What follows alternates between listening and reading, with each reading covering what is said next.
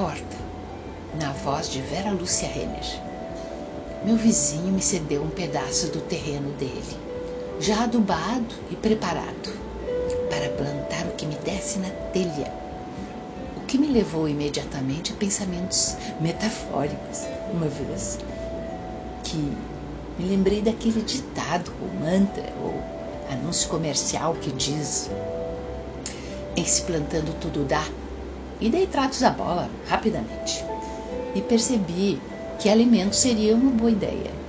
Nada contra as flores que enfeitam e perfumam o jardim, além de suavizar o olhar de quem lhe põe os olhos todas as manhãs, acompanhando também o voejar insano dos insetos que se fartam entre elas.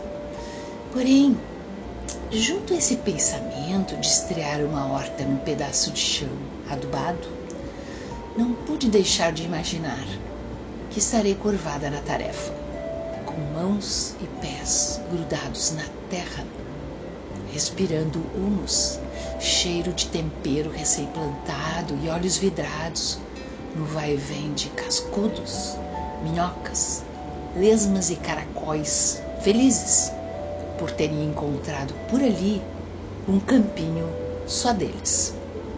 Acho que até ficaram me observando e fresteando quais raízes iriam adentrar o solo para que eles pudessem fazer a sua parte, refrescando a terra no calor, deixar com que a água excessiva se vá terra dentro na busca de outros cantos para encharcar.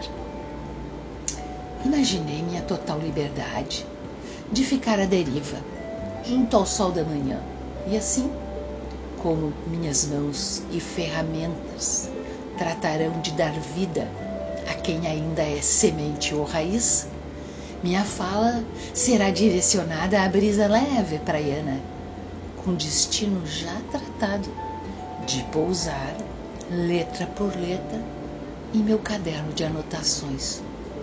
Que?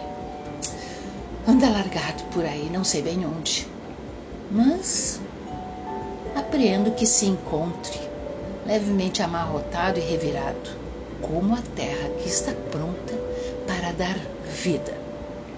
Ao ficar, mãos e pés na terra, muda o meu sentimento e, ora em diante, o verbo, que possui tanta nuance, será conjugado em toda a sua significância, indo do regular ao intransitivo.